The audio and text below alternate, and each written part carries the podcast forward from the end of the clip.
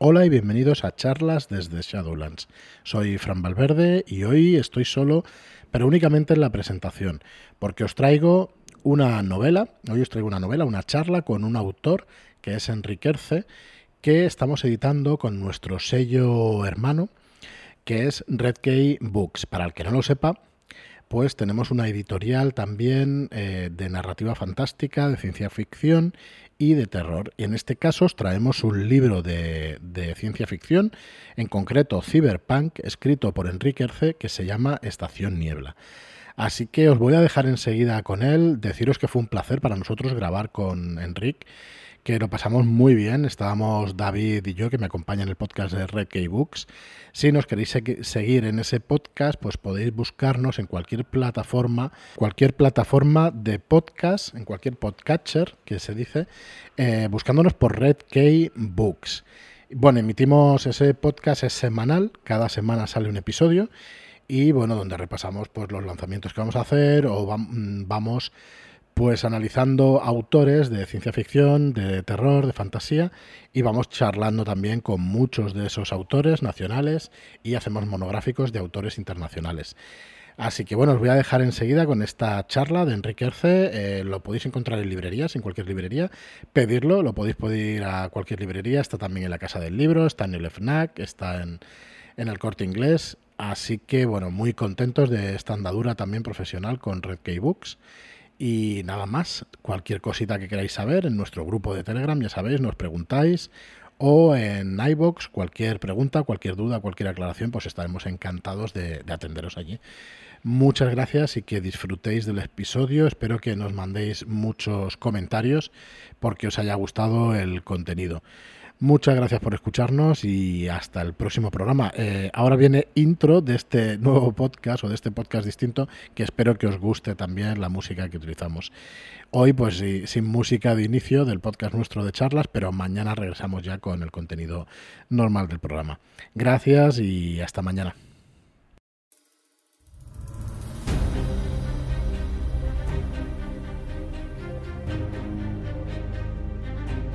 Vivimos nos arrastramos sin aliento, agarrándonos a la gravedad artificial y arañando segundos a la funesta verdad. Vivimos en Estación Niebla. Hola y bienvenidos a Red Key Podcast. Soy Fran Valverde y como siempre me acompaña David Martín. Muy buenas. ¿Qué tal, David? Muy buenas, ¿qué tal? ¿Cómo estáis? Muy bien, y hoy muy bien, muy bien acompañados por Enrique Erce. ¿Qué tal, Enrique? ¿Cómo estás? Hola, muy buenas, ¿qué tal? Bien, muy bien. Enrique, escritor, bibliotecario de profesión y bueno, y escritor también de profesión. Eh, ¿Qué tal, Enrique? Aquí vamos a repasar un poco tu vida y tu obra, si te parece. Perfecto, muy bien, perfecto, perfecto.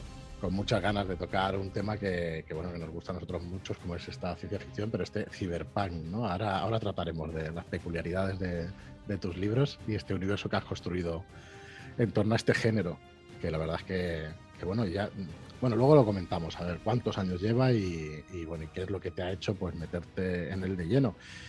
Pero bueno, eh, podemos empezar por tu biografía un poco y nos cuentes un poco quién eres y a qué te has dedicado estos años. Si quieres empezar tú, Enrique, la verdad es que nosotros damos paso enseguida ah, a los pues, invitados. Sí, sí, perfecto. Bueno, pues a ver, yo nací hace medio siglo, que dicho así suena raro, en, en Barcelona, pero bueno, mis padres vinieron a vivir aquí en Reus cuando tenía meses, o sea que prácticamente se puede decir que yo soy de toda la vida.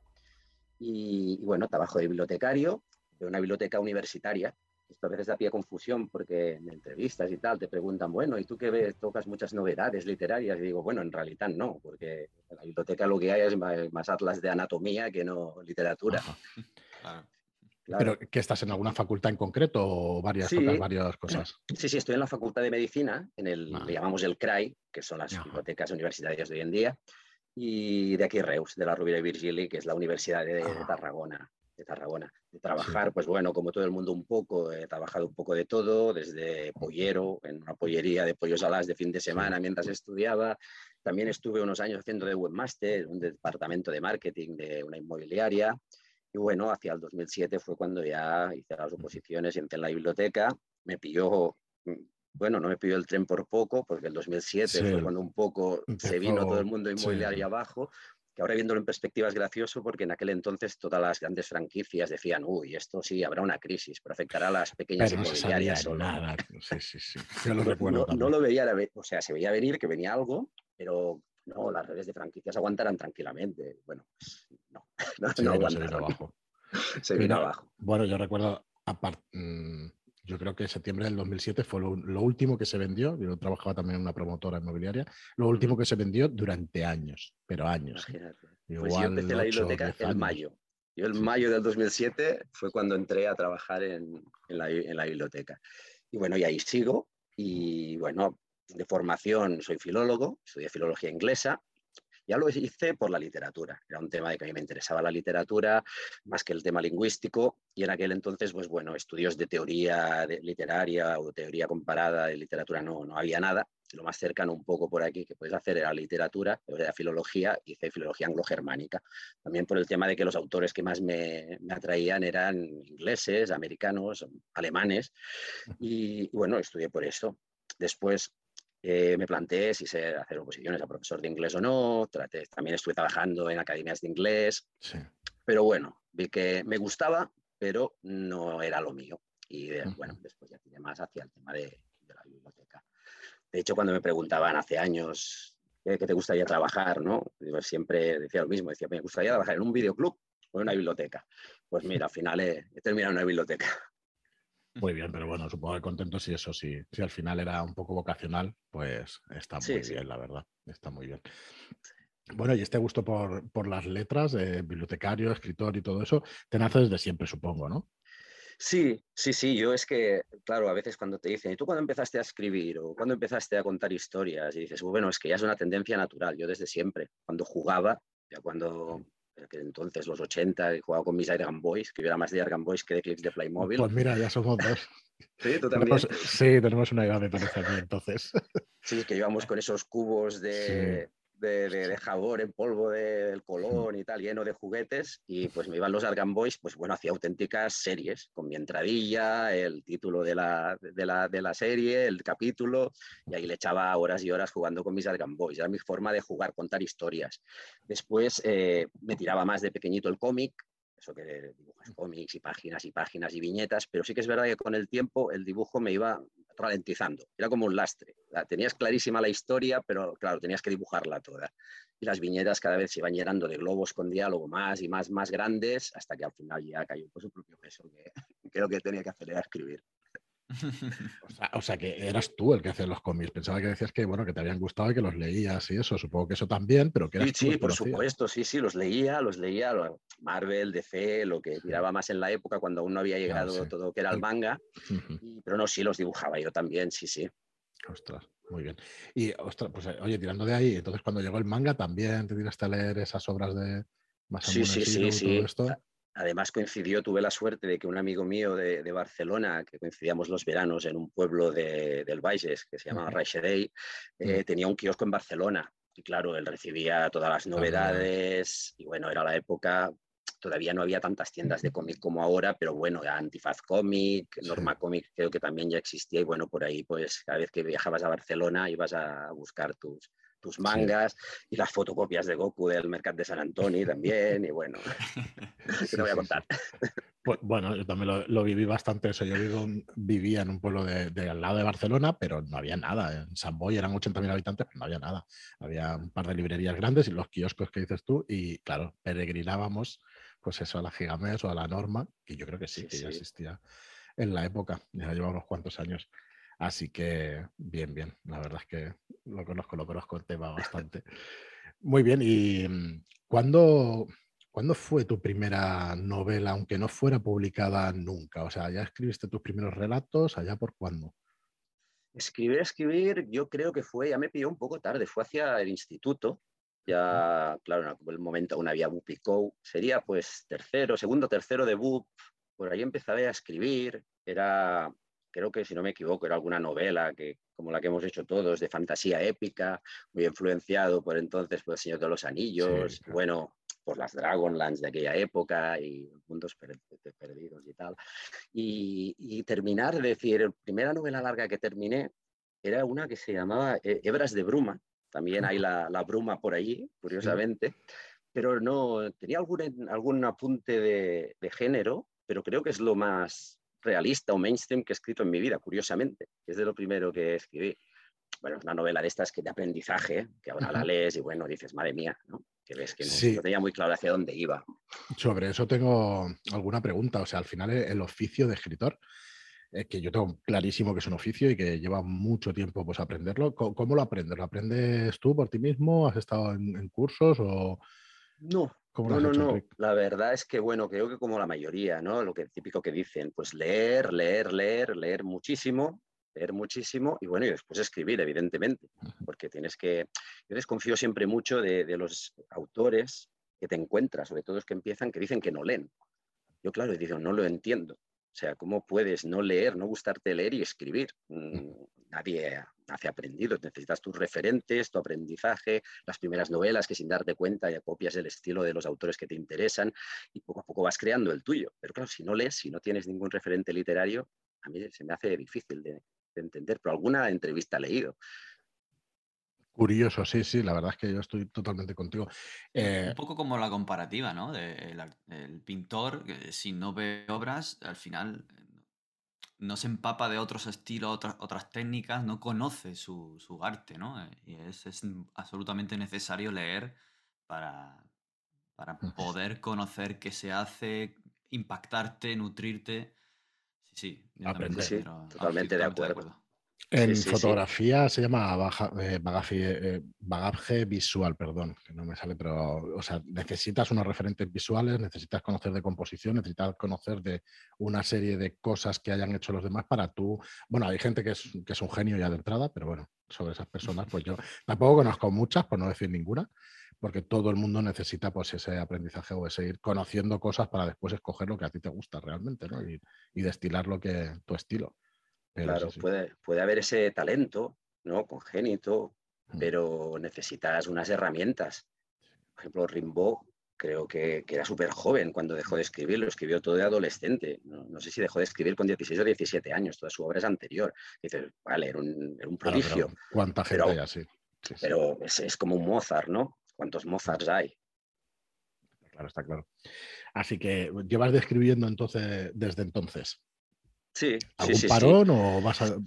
Sí, muchos parones, de hecho, porque varias veces, por ejemplo, yo empecé a, al principio, eh, escribía en castellano.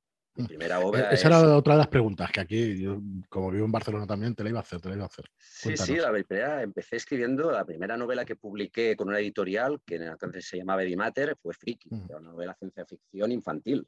Mm. Y, la, y, la, siguiente fue con Grupo AGEC, que fue Ventanitas Manzana. Bueno, el título entero era Singulares vicisitudes que a Ventanitas Manzana acontecieron, que era, era de género fantástico, un poco humor, humor medieval, un poco línea Pratchett, y, eran en castellano. Eh, ¿Por qué? Bueno, es un poco, tiene un poco que ver también con todo el tema que se está debatiendo ahora de la inmersión lingüística. Claro, yo por edad ya a mí me pilló tarde la inmersión lingüística. Yo creo que hasta sexto, séptimo no me, no me pilló. Sea, todo era en castellano, excepto la asignatura de catalán. De catalán, había una. Exacto, que era la que hacías en catalán. El resto era todo en castellano. Y sí que es cierto que mis lecturas infantiles eran en catalán. Eran La Galera, La Xarxa, de estas colecciones, pues con Joaquim Carbó, eh, La Casa Sota la Sorra. Era, leía el del Seguro Origen y todo esto. sí, sí, sí, sí.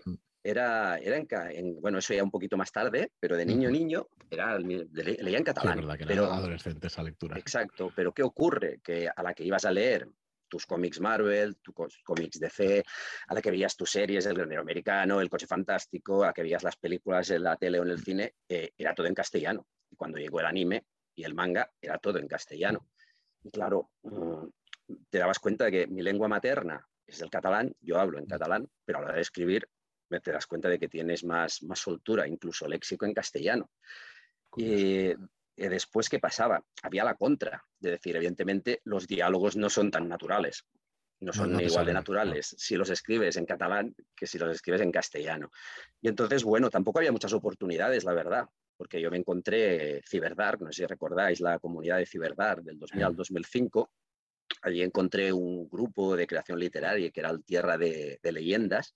Y bueno, a la que encuentras gente que, escribe, pues tú también te animas a hacer tus pinitos, a compartir escritos, a que te digan lo que opinan. Y bueno, de allí salió gente muy interesante, porque ahí salió eh, Joe Álamo, salió Claudio Cerdán, José Miguel Vilarbou, era gente que corría por ese grupo de creación literaria. Y a la que ibas a buscar fanzines, donde foguearte y revistas eran en castellano, no había nada en catalán, hasta que apareció Miasma, pero ya era sobre el 2000, 2005, 2006, que sacó una versión en catalán.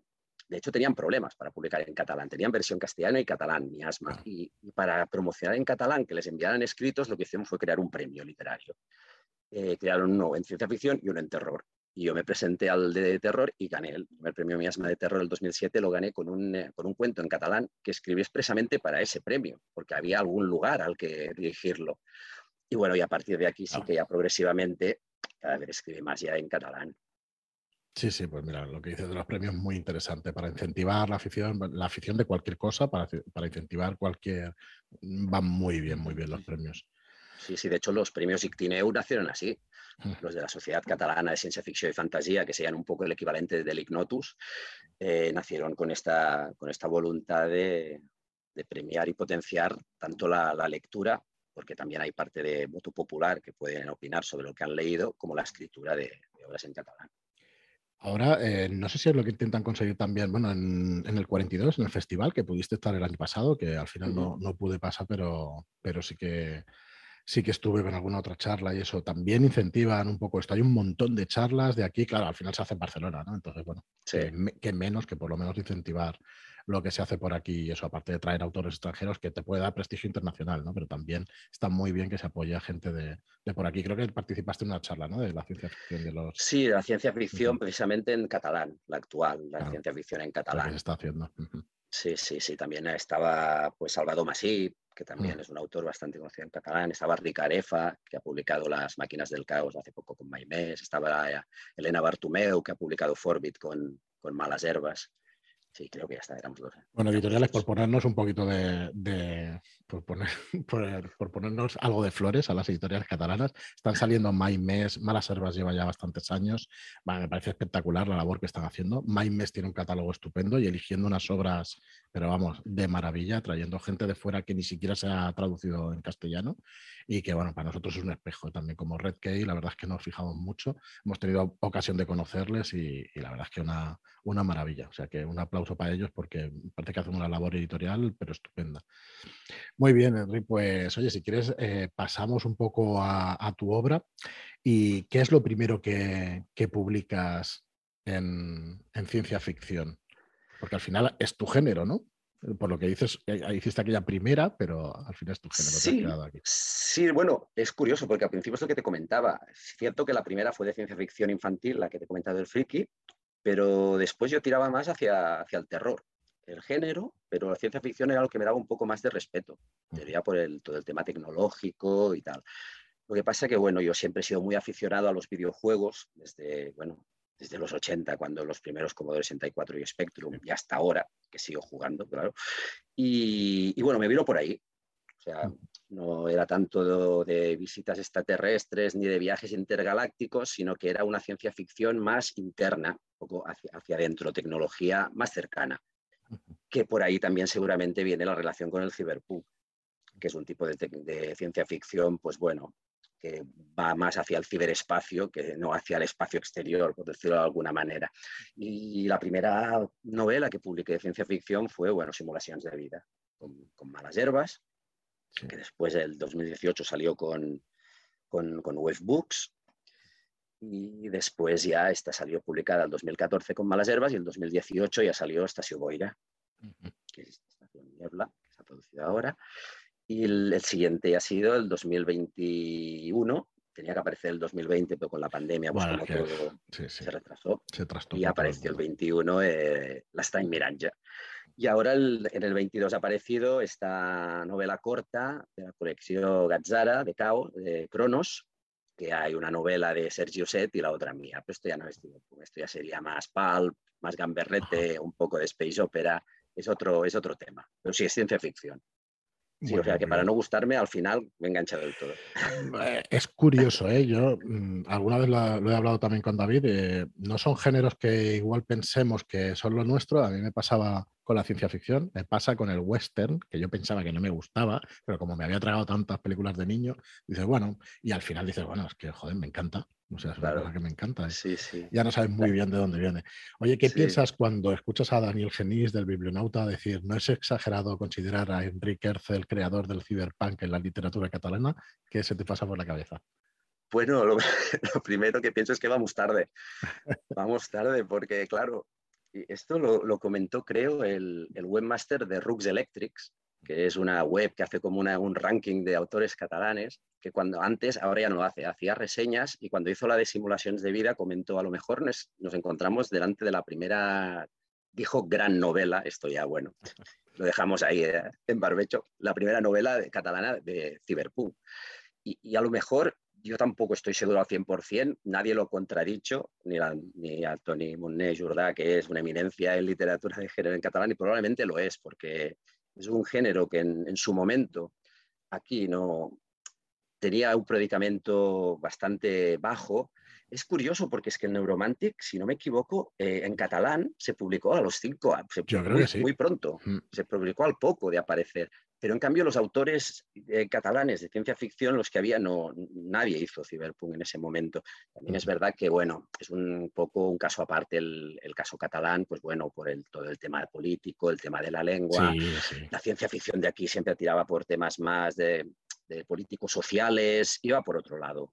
Aquí en, en, en castellano. Al final es un reflejo ¿no? de la sociedad. Bueno, exacto, exacto. Tú aquí encuentras autores pues como eh, Rudy, que, hacía Cyberpunk en castellano en los 90 y, a finales de los 80 encuentras space operas como Rafa Marín, Lágrimas de Luz, encuentras a César Mallorquí, encuentras a muchos autores eh, haciendo ciencia ficción más cercana a lo del mundo anglosajón y aquí en Cataluña no. Aquí vamos como por nuestro lado. Y claro, eh, puede ser cierto. En parte es triste si lo vas a pensar, porque que hasta en 2014 no haya una novela de Cyberpunk en catalán, pues claro, es que Neuromantic es del 84 casi 20 años tarde. Un montón, un montón de años. No, 30 años tarde. Un montón, un montón de años. Bueno, pues eh, Enrique, cuéntanos más sobre esa primera novela, Simulaciones de Vida. Cuéntanos un poquito de qué va. Pues Simulaciones de Vida es, es, como un puzzle. Yo en general me gusta hacer estructuras peculiares en mis, novelas. en, la, en, la CatCon hablábamos de, bueno, hablamos de Cyberpunk y Splatterpunk, un poco de la, de la contracultura. Yo comentaba que uno de los elementos más contraculturales o especialitos de mis novelas son, eh, aparte de la crítica político-social, son las estructuras de las novelas. Simulaciones de vida es un, es un puzzle. Es un puzzle en el que cada capítulo explica la, la vida de, de uno de los personajes, que aporta su pieza, la pieza de su vida al puzzle. Lo que ocurre es que ese personaje ya no vuelve a aparecer. Claro, por inercia un lector el primer capítulo ve un personaje, bueno, después ve que aparece otro, después otro, y, piensa, bueno, pero ese volverá a salir, supongo, volverá a salir, y no sale, no sale hasta el final. Y es él que, con las piezas de los distintos personajes, el propio lector tiene que ir montando la, visión completa del conjunto. Eh, ¿Qué ocurre con esto? Pues claro, cada nuevo capítulo es prácticamente empezar una nueva novela porque te encuentras una situación distinta, te habla de personajes distintos, aunque poco a poco ves que hay relación entre lo que le pasa a este personaje y lo que te ha contado el anterior. Y así se va acumulando hasta llegar, hasta llegar al final. Eh, bueno, sí, yo siempre lo veo como un puzzle. me pregunten por simulaciones de vida, así como Estación, estación Niebla, Estación Boira es, es un mosaico, eh, simulaciones de vida es un puzzle. Bueno, se ve, se ve esa peculiaridad que tienes en tu estilo. ¿Cómo mm, voy a saltar un poco de tus novelas para que nos expliques entonces tu manera de trabajar? ¿Te haces entonces un esquema, un guion? ¿Cómo trabajas estas novelas y estas, pues que va, que va, sí, totalmente. Esto que dicen, ¿no? De autor de, mapa y de brújula, o bueno, según George R. Martin, creo que es de jardinero, jardinero o el arquitecto.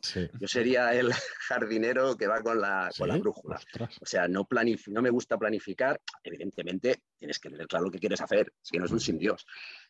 Sé lo que quiero hacer, sé a dónde quiero ir, eh, sé el tono, sé la atmósfera, sé los personajes que quiero poner, pero que va a suceder en medio lo sé entre comillas. Es lo que decía un poco Picasso, ¿no? Que si ya sabes lo que quieres hacer, ¿para qué hacerlo? Es aburrido. A mí me pasa esto. Si lo planifico todo mucho, me aburro. Eh, de hecho, Estación Niebla igual es la excepción. No del todo, pero en este me tuve que hacer un, esquema, un esquema porque claro, no hay capítulos, por eso, porque son fragmentos muy cortos y, bueno, es lo que te decía del mosaico, tenía que repartir muy bien las piezas del mosaico para no repetirme, para no estar poniendo todo el rato de decir, mira, llevo 20 páginas y resulta que llevo ya 10 entrevistas televisivas y no he explicado nada de la trama principal, o de recuerdos de Max no ha salido ni uno, o de páginas del diario de Kai Patel eh, tampoco he entrado todavía y llevo 50 páginas. Me tuve que hacer un esquema de colores con distintos colores, dependiendo de los distintos fragmentos, y ordenármelo para visualmente ver que no hubiera mucha concentración de uno del otro y repartirlo bien. Sería un poco la excepción, la que he planificado más. Yo creo que es Estación Niebla. De hecho, para, el que, para la que tenga inquietud o el que tenga inquietud sobre el proceso editorial, recuerdo que lo estuviste hablando con Marta, ¿verdad? Es decir, cómo se ponen cada uno de los fragmentos, el formato, porque tú tenías muy claro cómo tiene que ir. Y eso es un trabajo también que editorialmente es importante hablar con los autores, decir, oye, mm, es que lo quiero así porque la intención al escribirlo es esta, es precisamente esta, que el lector haga ese esfuerzo por saber dónde está y ubicarse y todo eso. Que puede costar un poco, pero es, es satisfactorio también como lector. Sí, sí, tú normalmente como autor, pues cuando te pasan las galeradas ya es bueno para corregir el texto que va a aparecer, que, esté todo bien, que no haya ningún problema, pero ya es para corregir lo mínimo. Pero a mí las galeradas de Estación, de Estación Boira me tuvieron que pasar desde el primer momento. las primeras que revisa la editorial me las pasaron porque dijeron, mírate esto porque el maquetador va loco. O sea, había trozos que el hombre había juntado sin darse cuenta. Después había eh, opciones que yo había escogido que no acaban de funcionar bien, porque al principio, por ejemplo, el diario de Caipatel era todo en cursiva. Claro, decían, uff, tantas páginas seguidas en cursiva, esto tenemos que buscar un plan B. Y creo que fue el maquetador que dijo, aumentamos el sangrado, que se vea la diferencia visualmente. Nos dejamos las cursivas solo para las eh, entrevistas televisivas y las conexiones televisivas. Y hay varias soluciones de estas que, bueno, fueron, fueron sobre la marcha. Pues sí, el, proceso de maquetación fue complejo por esto, porque hay muchos registros, muchas, muchas variaciones tipográficas y, es importante que el lector no se pierda en medio de ese entramado.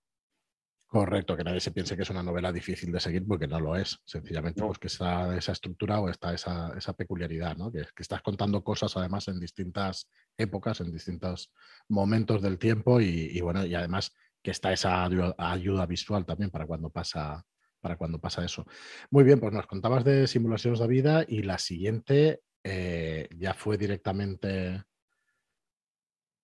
Estacio Boira. Boira. Sí, sí, sí, ya fue la siguiente. Sí, sí, justo después, ya la siguiente que escribí, pues sí, este, Estacio Boira.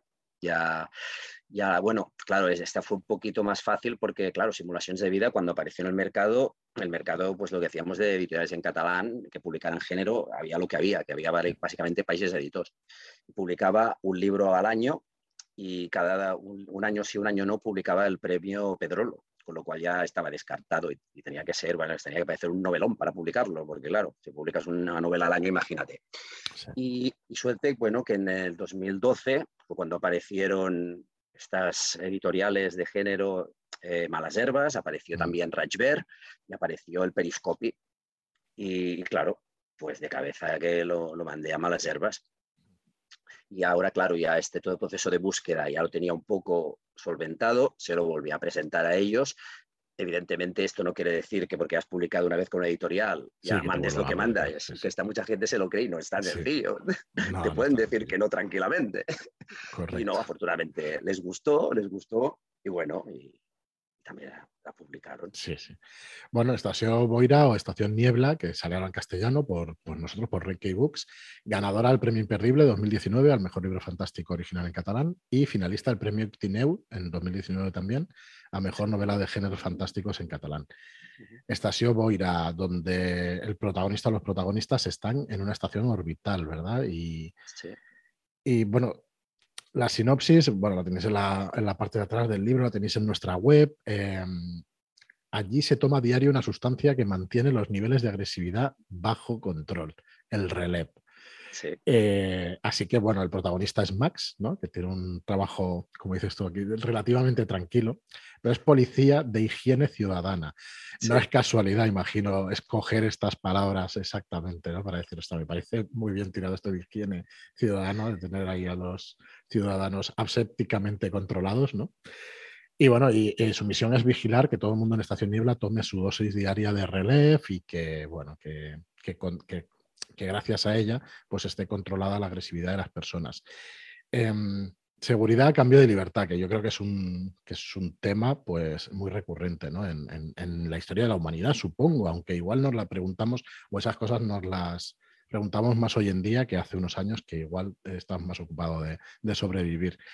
Mm, en la novela se introduce después una sustancia clandestina que neutraliza estos efectos y es lo que empieza pues, con la trama y, y a mover un poco la trama. ¿no? Eh, cuéntanos por qué estos temas, por qué tratas. Eh, hay, que, hay que meterse un poco en el género cyberpunk para entender que toques estos temas o es inquietudes tuyas. Explícanos un poco. Ya sé que son muchísimas preguntas, pero. No, bueno, es, es por un tema cronológico. Es lo que te decía, claro, es el, el, grueso de Estación Niebla, de Estación Boira, lo escribí en el 2015-2016.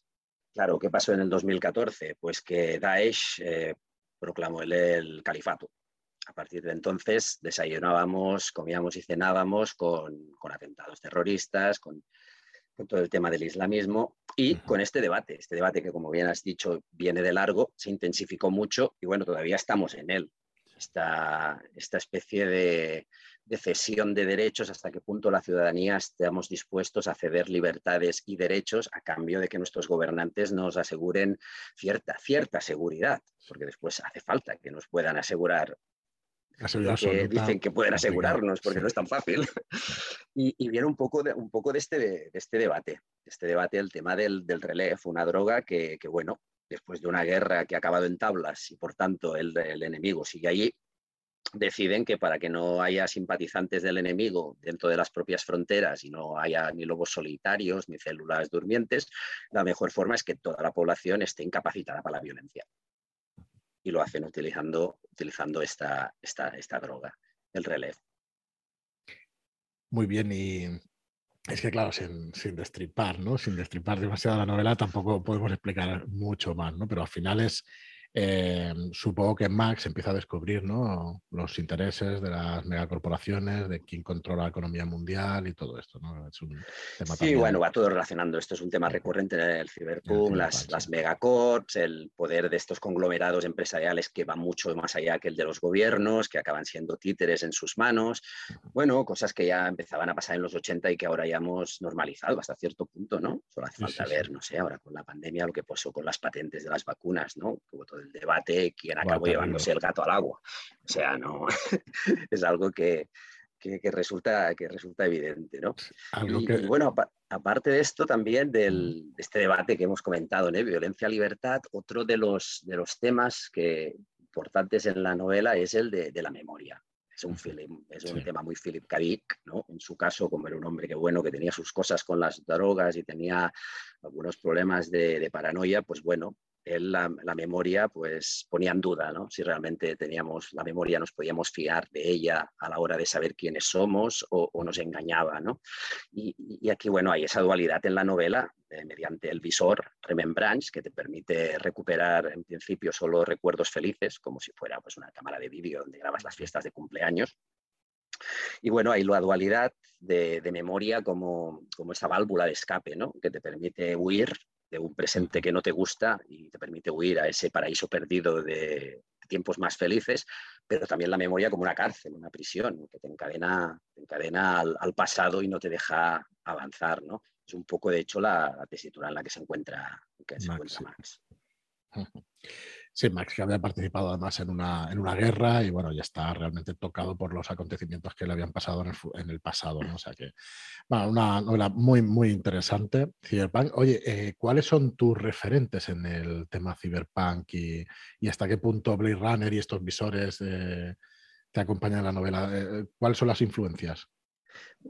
para esta novela en concreto, más que el, más que el cyberpunk clásico de Gibson, Sterling de los 80, es el, japonés. El, todo el que vino un poquito más tarde con, pues, con Akira de Katsuhiro Tomo, que es del 89, aunque aquí llegó el 92, o las películas de Mamoru Oshii que hizo sobre Ghost in the Shell, de Masamune Shiro, y series como pues, Ergo Proxy, Line, más, más, tema, más tema anime. Me interesaba también por el tema fragmentar, eh, la estructura de la novela, porque el anime y el, manga, sobre todo el de ciencia ficción, suele ser muy complejo narrativamente hablando, no pone las cosas nada claras, le gusta jugar un poco al despiste, es caótico, y creo que todo esto iba muy bien para reflejar la, mentalidad de Max, un poco su personalidad hasta cierto punto atormentada y fragmentada.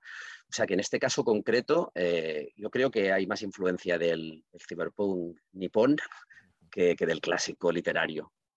O sea que, bueno, mira, eso me enlaza con la, portada cuando se la encargamos a Alberto, aquí se llama Martínez. Él tiene un estilo, habrás visto sus ilustraciones, tiene un estilo tirando a oriental que, bueno, que esperamos sacar la segunda, la segunda novela porque es que tenemos una idea para la portada que espero que esperamos que te guste, porque es que tiene un estilo de este cyberpunk y con y bueno, y anime y todo esto oriental que, que bueno, que le va estupendamente, la verdad. Pues mira, pues sí, sí, lo clavasteis con eso.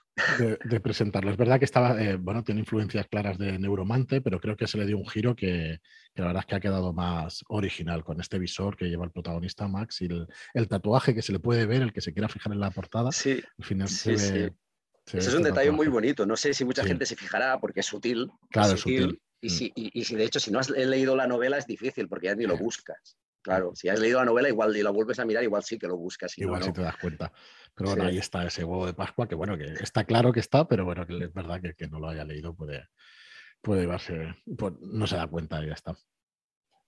Muy bien, pues oye, explícanos un poco entonces eh, esta segunda novela, La Astral Miracha, que está ambientada también en este mundo, en este universo. Sí, este, La Astral Miracha le ha dado la vuelta a todo, por decirlo de alguna manera. Jo escriví Simulacions de vida, es una novela independiente, escribí Estació Boira, es una novela independiente, y ha llegado, está en Miratja y ha decidido que no, que todo pasa en el mismo mundo. ¿Qué quiere decir? No es una historia contada en tres partes, no es una trilogía. No quiere decir que si lees uno dices, vaya, esto no termina. No, no, son tres historias independientes, pero es un universo expandido. Pasa todo en el mismo, en el mismo universo, que de hecho en la crítica que hizo en el Biblionauta, Edgar Cotes lo, bautizó como Boiraverse, que no me pareció mal. Me gustó porque no es lo típico socorrido de que ponen el nombre del autor o no. Boiraverse. Dije, mira, suena bien. Y, bueno, ha convertido lo que eran estas historias que parecía que no tenían ninguna relación, las ha convertido en una especie de, momento de tríptico. Esta Mirage sería la parte central, el origen sería simulaciones de vida y la continuación sería uh, Curioso, qué curioso. Bueno, pues ya conoceremos un poco más adelante. Espero que conozcamos la Transmiracha, que está, está en catalán por Malas Herbas desde 2021 y bueno, y, que esperemos que, se vea también en castellano, que llegue algo más de gente fuera de aquí de Cataluña y, que se pueda leer. Eh, ¿qué, sientes? Supongo que, está muy bien, ¿no? Que al final tu obra se conozca, incluso bueno, la traducción al inglés o cualquier otra cosa, pues la verdad es que es interesante, ¿no? Que, se, que para un autor pues, se pueda leer en otros idiomas. Sí, sí, totalmente.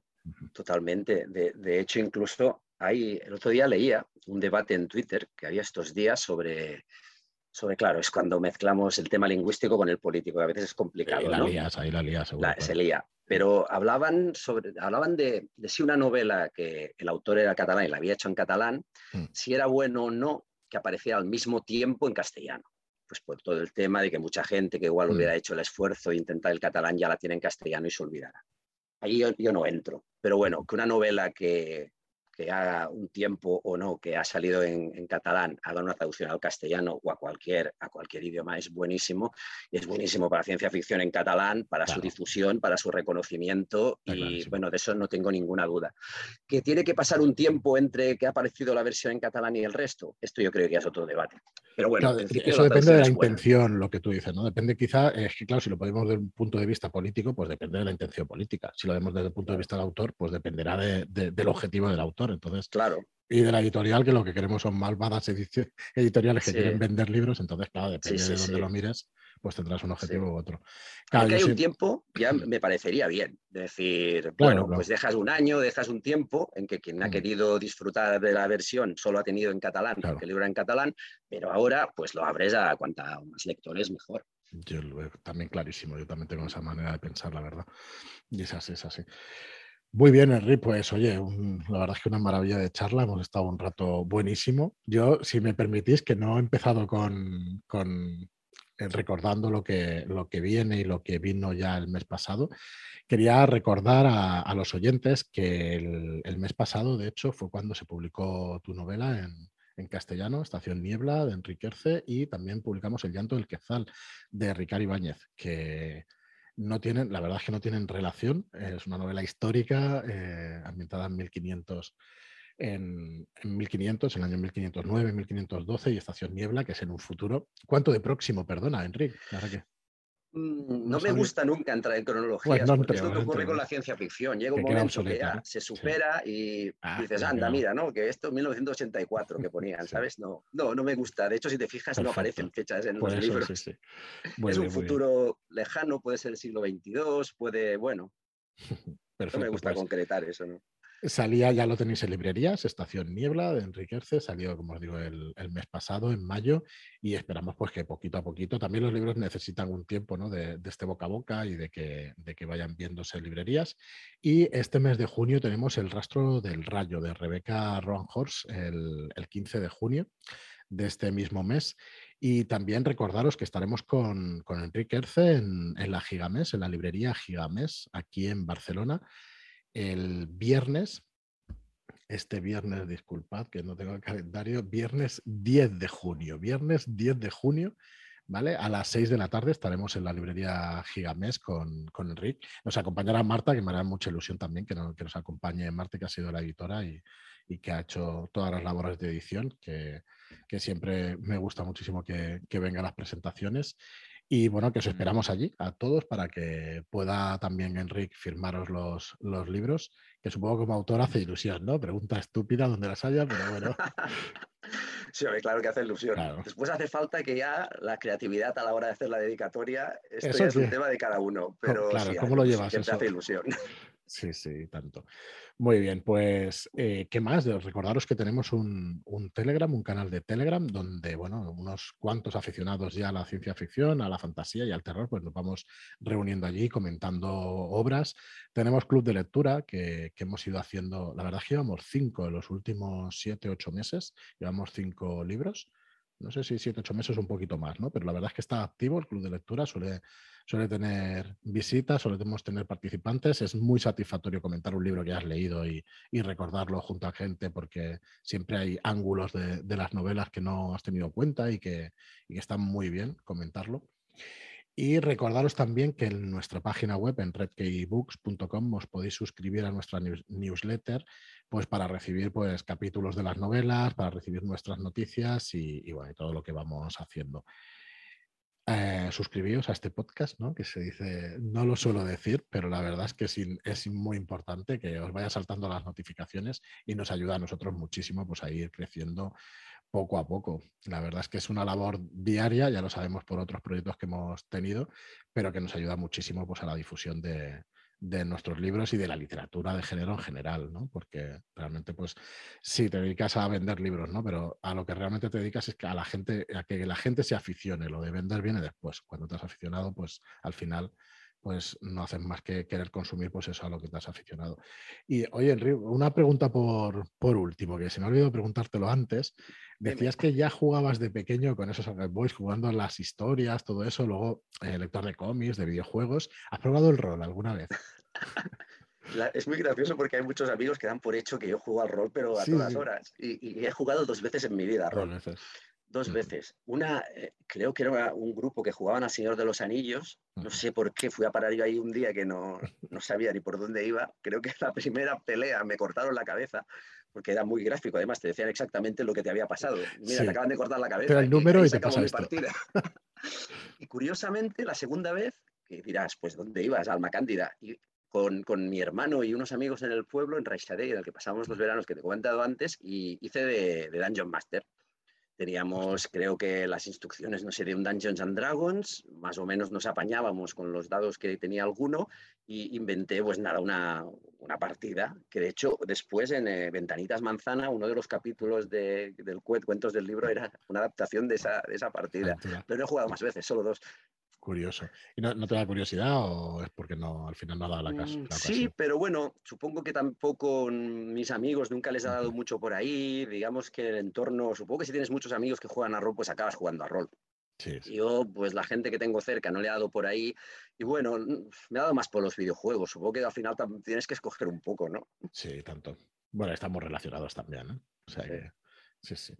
Muy bien, Enrique, pues. El tiempo es el que es, ¿no? Y al final tienes que decir algo. Sí, sí. Ostras, que entre trabajo, escribir una novela. Oye, ¿qué, tiempo te lleva escribir una novela?